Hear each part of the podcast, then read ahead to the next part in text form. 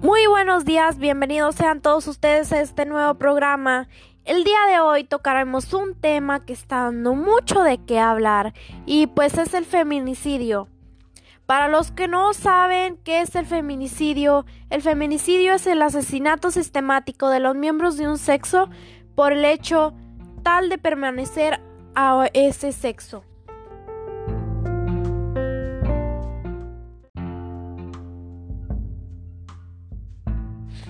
Y tal vez muchos piensen con cierto alivio que este tipo de horrores solo suceden en países del otro lado del mundo, con religiones, culturas y valores diferentes a los nuestros. Sin embargo, pues Latinoamérica muestra una pavorosa realidad cuando de violencia de género se trata. Entre muchos aspectos, los feminicidios sacuden a la región como una de las formas extremas de abuso contra la mujer. Y pues está dando mucho de qué hablar este tema, pues hace poco, no sé si lo han escuchado en noticias o revistas, pero pues mataron a una niña que no que se llamaba Fátima y pues y pues como les comentaba, Fátima es una niña que parece que era de Xochimilco o algo así, parece ser. La verdad no me acuerdo, pero leí, lo leí y pues wow, me impresionó mucho ese tema. Porque pues, ¿cómo puede ser que estén matando a una niña inocente? Tal vez y, y sea y sea que a unas mujeres que violen y que maten las pues las maten. Pero a una niña que es inocente, que puede hacer una niña de 7, 8 años y la sacaron de la escuela, entonces tiene que cuidar mucho a sus hijos porque hoy en día hay mucha violencia y mucho homicidio y entonces la sacaron de la escuela y dicen ser que era la tía abuela de ella y entonces que vivió con ella y se la llevó y pues la encontraron muerta, ¿verdad? La encontraron muerta, violada, ay no, mutilada, o sea, degollada y, o sea, y aún, bueno, leí que aún la niña no estaba muerta cuando, pues, o sea, todavía no había muerto cuando la cortaron, la violaron. La que la mató fue, fueron rocas de 30 kilogramos parece ser de 20 kilogramos en la cabeza a la niña. Y pues wow me impactó demasiado ese tema sobre pues el feminicidio.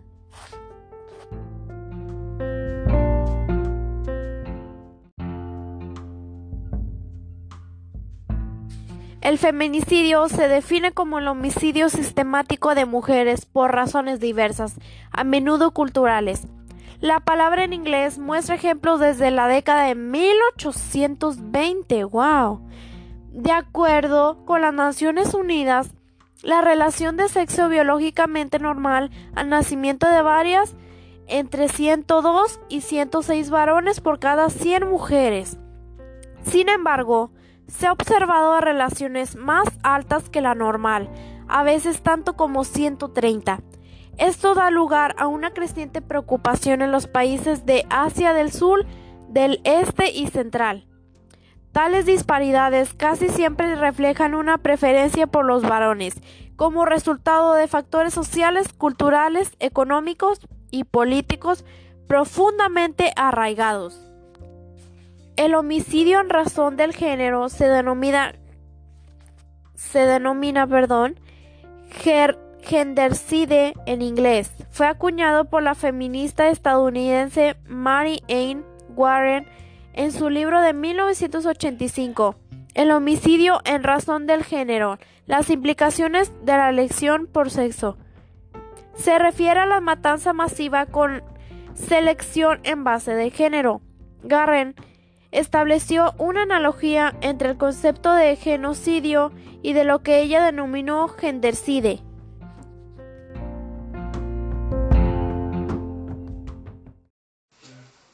El homicidio en razón del género es el asesinato sistemático de los miembros de un sexo por el hecho tal de pertenecer a ese sexo. El homicidio en razón del género se informa que es un problema creciente en numerosos países. Las estadísticas de los censos informan que en países como China e India la tasa hombre-mujer llega a ser tan alta como 120 hombres por cada 100 mujeres. El homicidio en razón del género también toma las formas de infanticidio y violencia letal contra cualquier género en cualquier estado de la vida. El feminicidio se, define como el homicidio sistemático de mujeres por razones diversas, a menudo culturales. La palabra en inglés muestra ejemplos desde la década de 1820. De acuerdo con las Naciones Unidas, la relación de sexo biológicamente normal al nacimiento varía entre 102 y 106 varones por cada 100 mujeres. Sin embargo, se han observado relaciones más altas que la normal, a veces tanto como 130. Esto da lugar a una creciente preocupación en los países de Asia del Sur, del Este y Central. Tales disparidades casi siempre reflejan una preferencia por los varones como resultado de factores sociales, culturales, económicos y políticos profundamente arraigados. La forma más extendida de feminicidio se da en la forma de infanticidio con selección de sexo. En culturas con una fuerte preferencia por la descendencia masculina, tales como China, e India. De acuerdo con las Naciones Unidas, la razón varón-mujer, que va de 102 a 106 niños por cada 100 niñas en circunstancias normales, ha experimentado cambios radicales. Las tasas de nacimiento por sexo a lo largo del tiempo en China. 106, 100 en 1979, 106 niños por cada 100 niñas. 111, 100 en 1988. De acuerdo con el periódico británico The Independent, el censo de 2011 reveló la existencia de 7.1 millones menos de niñas que de niños con edades de 7 años o menos, un incremento respecto de los 6 millones en 2001 y 4.2 millones en 1991. La tasa de nacimiento por sexo en este grupo etario es de 915 niñas por cada mil niños, la más baja desde que comenzó a llevar registros en 1961. Un ejemplo de, feminicidio se puede ver en Ciudad Juárez, México. Desde 1998 al 2010 hubo 411 asesinatos de mujeres que fueron calificados como seriales y o de carácter sexual por violencia doméstica, feminicidio íntimo y u odio contra las mujeres. A respuesta de estas estadísticas se, tipificó el feminicidio como delito en el país. Hablaremos un poco más sobre el feminicidio. Hablaremos sobre el feminicidio en su definición, tipos y causas. Esta clase de feminicidio es una, es una de las formas de expresión más violentas y graves del machismo. La desigualdad y la violencia de género son recurrentes en la historia de las sociedades. Con el avance de los movimientos feministas, estas cuestiones han adquirido una visibilidad mucho mayor de la que tenían hace pocas décadas en gran parte del mundo. En este artículo Definiremos los distintos tipos de feminicidio, la consecuencia más extrema de la violencia de género y analizaremos cuáles son sus causas desde una perspectiva psicosocial. Artículo relacionado. Las causas y los efectos de la violencia de género. Feminicidio. El término feminicidio hace referencia a un tipo de homicidio específico en el que un varón asesina a una mujer, chica o niña por ser de sexo femenino. A diferencia de otros tipos de asesinato, los feminicidios suelen ocurrir en el hogar como consecuencia de violencia de género. También se categorizan dentro de los crímenes de odio, dado que se dan en un contexto en el que lo femenino ha sido estigmatizado durante años. La palabra, la palabra feminicidio está en, en disputa. Hay autores que afirman que incluye cualquier asesinato cuya víctima sea una mujer, independientemente del género de quien lo cometa o de cuáles sean sus motivaciones. Artículo relacionado. Los siete tipos de violencia de género y sus características. Se calcula que cada año se perpetran alrededor de 66 mil feminicidios en el mundo. No obstante, hay que tener en cuenta que el número de casos de violencia de género tiende a infravalorarse y que muchos países no diferencian entre los homicidios y los feminicidios. Mientras que el 80% de las víctimas de asesinato son hombres, Cuando hablamos concretamente de homicidio, familiar o el íntimo porcentaje de hombres desciende a un tercio. Este es uno de los, de los factores que explican por qué el feminicidio requiere ser distinguido del resto de asesinatos. Los países con las tasas más altas de feminicidio son El Salvador, Jamaica, Guatemala, Sudáfrica y Rusia. Más de la mitad de los 25 países con mayor tasa de feminicidios están en América. Además de los mencionados, en la lista se encuentran Honduras, Colombia, Bolivia y Venezuela, la motivación para el crimen es una de las peculiaridades principales del feminicidio en relación a otros tipos de homicidio. Según Diana Russell, a quien se atribuye la popularización de la palabra feminicidio, feminicid en inglés, algunas de las motivaciones principales para estos asesinos son la ira, el odio, los celos y la búsqueda de placer. Otras variables de Russell considera relevantes son la miso misoginia, el sentido de superioridad de género y la concepción de las mujeres como posesión. Estas variables se transmiten culturalmente y favorecen la violencia de los hombres hacia las mujeres. Por otro lado, los, asesinatos de mujeres en el ámbito de la pareja también están ligados estadísticamente al consumo de alcohol o de otras drogas por parte del homicida. Si bien estas acciones no pueden ser atribuidas solamente a un fenómeno puramente bioquímico. Tipos de feminicidio. Diana Russell y otros autores han propuesto diferentes tipos de feminicidio que difieren sobre todo en la relación entre la víctima y el asesino y en la motivación para el crimen. Número 1. Íntimo y familiar. Mientras que los feminicidios familiares son cometidos por varones dentro de su, de su familia cercana o, extendida, el concepto feminicidio íntimo suele usarse para hablar del asesinato de la pareja o la expareja, independientemente de la relación legal entre las dos personas. El feminicidio íntimo se relaciona con el consumo de alcohol y otras sustancias y supone en un 35% de todos los, los asesinatos de mujeres, no solo los cometidos por hombres lo cual lo hace el más frecuente de todos los tipos de feminicidio. El asesinato por honor es un tipo especial de feminicidio que se comete contra mujeres de las que se dice que han deshonrado a la familia. Entre los motivos más habituales de deshonra se incluyen ser víctima de violación y ser acusada de adulterio. Asimismo, en India, Irak, Pakistán y Bangladesh se perpetran asesinatos por dote tras el matrimonio, la familia del, marido acosa y tortura a la esposa como método de extorsión para conseguir una, una dote mayor.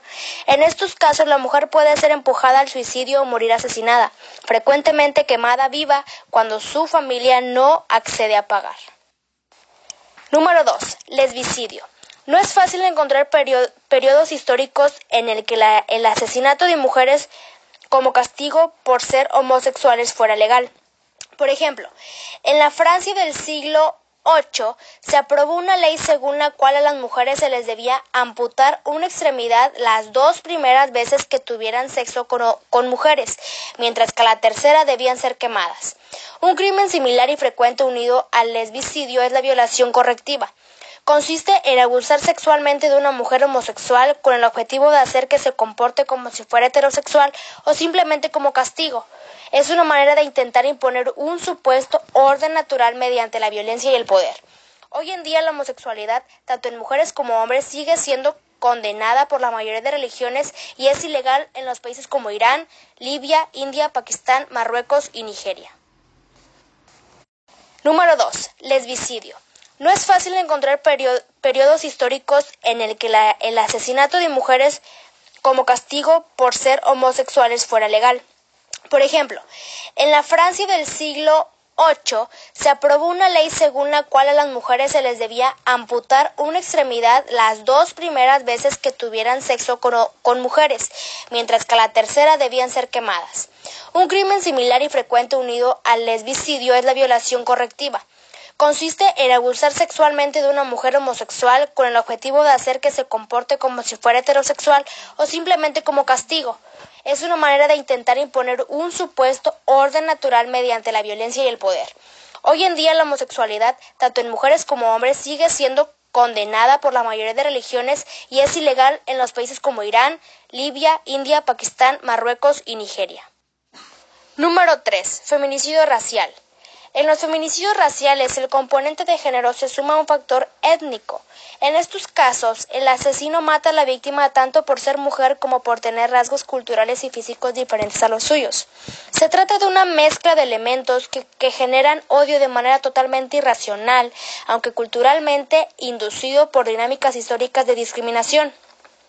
En este tipo de, asesinato, el racismo no solo influye en la comisión del crimen, sino también en el que el hecho de que la víctima sea de una etnia menos valorada socialmente puede interferir en la resolución del caso, en el proceso legal y en la imagen que los medios dan de la fallecida. Número 4. Feminicidio en serie. Este tipo de feminicidio suele darse cuando un varón mata a mujeres de forma repetida para obtener placer sexual sático. En general, estos asesinatos se producen por trauma o por asfixia. Las víctimas de, feminicidios en serie, como el resto de feminicidios no íntimos, son más, son más frecuentemente mujeres que trabajan como camareras o como prostitutas.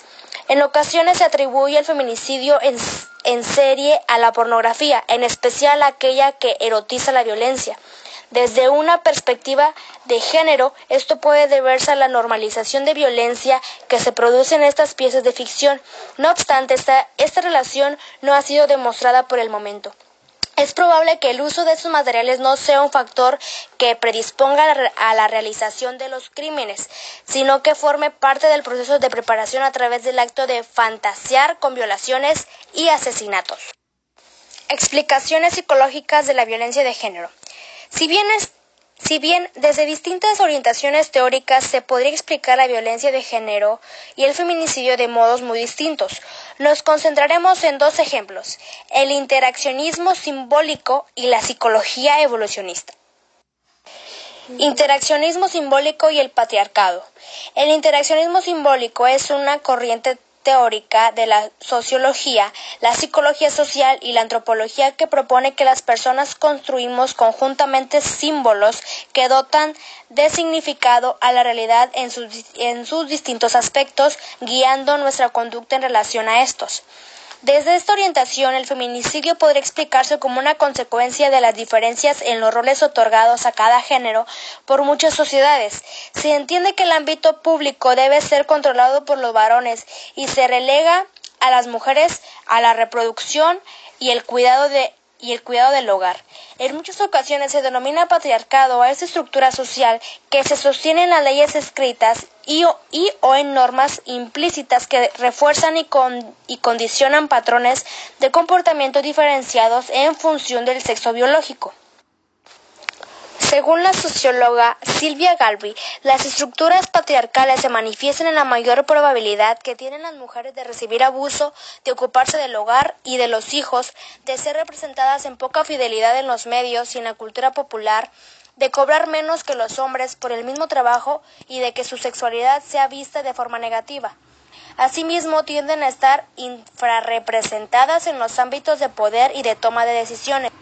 La concepción de las mujeres como inferiores a los hombres hace que el significado social de estos asesinatos sea menos negativo en entornos más patriarcales. De esto se podría deducir que existe una mayor probabilidad de que se dé violencia de género y por tanto feminicidio si la ley y la cultura no los penalizan. La derivación es una nueva palabra que se forma a partir de otra palabra por suma, supresión o reemplazo de elementos llamados afijos. Se trata de prefijos y de sufijos. Prefijos y sufijos que se añaden a la raíz. Hablamos de derivados parasintéticos, a las palabras obtenidas por añadidos a la vez de un prefijo y de un sufijo simultáneamente. No hay que confundirnos con los derivados de derivados. En el derivado parasintético sí se quita el prefijo y el sufijo, no se llega a una palabra existente. Los tipos de derivación que existen son regresiva, que significa que actúa por supresión de un sufijo. Normalmente se hace a partir de verbos y conduce a un sustantivo. Ejemplo, galopar de galope. La derivación regresiva es un procedimiento utilizado incluso en el lenguaje popular. Sentido y valor del prefijo en la formación de una palabra. El añadido de un prefijo a una palabra no cambia, por lo general su clase gramatical, pero sí su significado. Ciertos prefijos tienen un sentido preciso. Un mismo prefijo puede tener varios sentidos diferentes.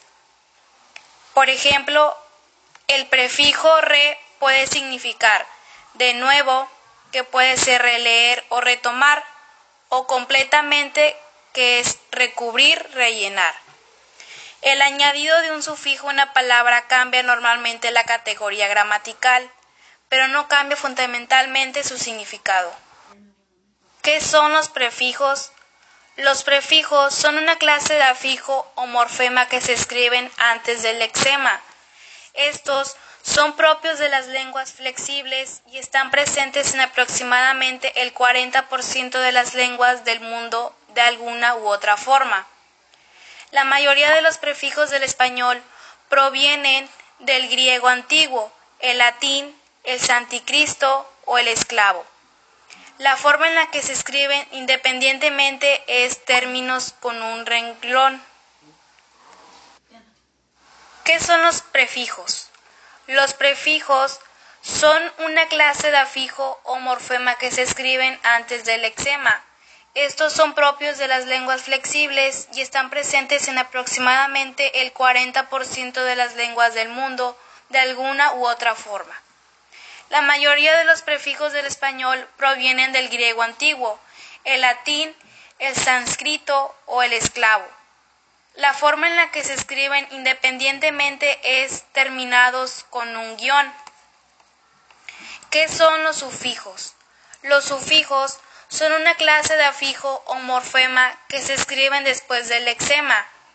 Estos son propios de las lenguas flexibles y están presentes en aproximadamente el 80% de las lenguas del mundo de alguna u otra forma.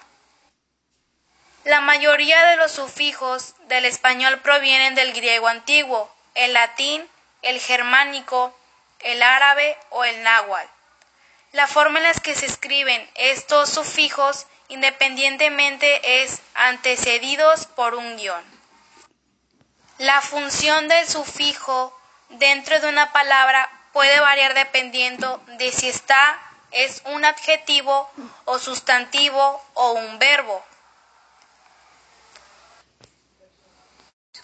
Sufijos derivativos son aquellos morfemas que se emplean para crear una nueva palabra, diferente al exema original.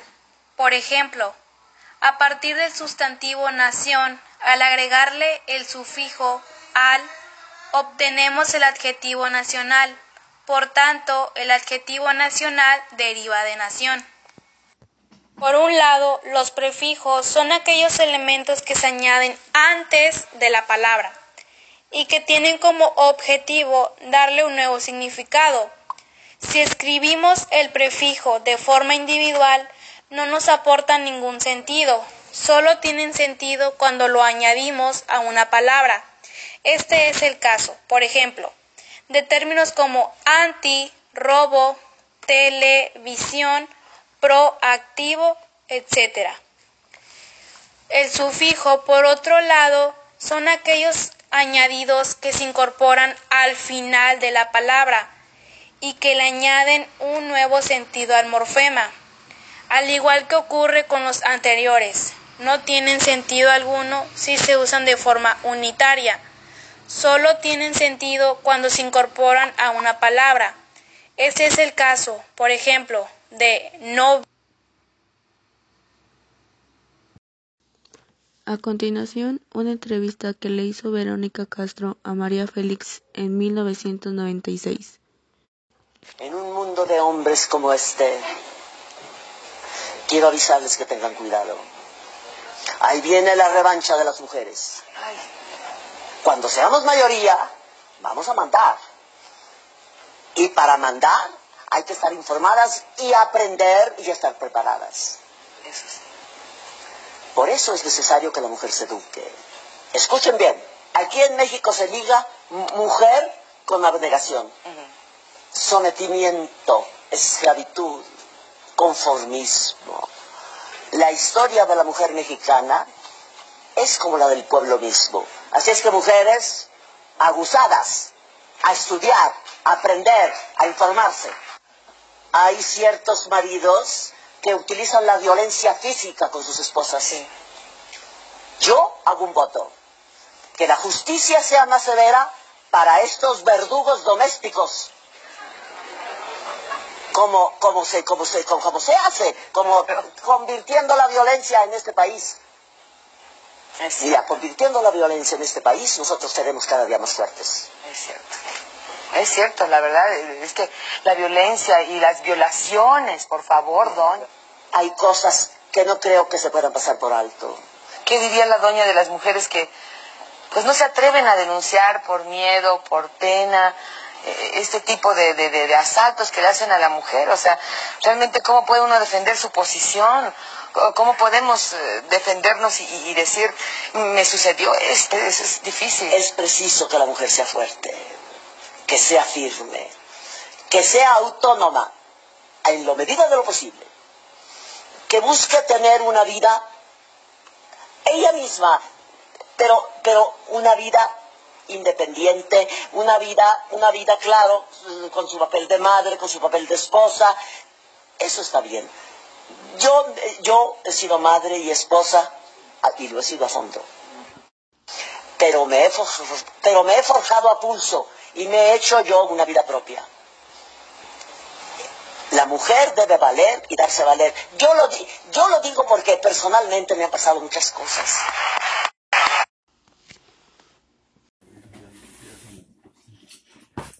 mañana.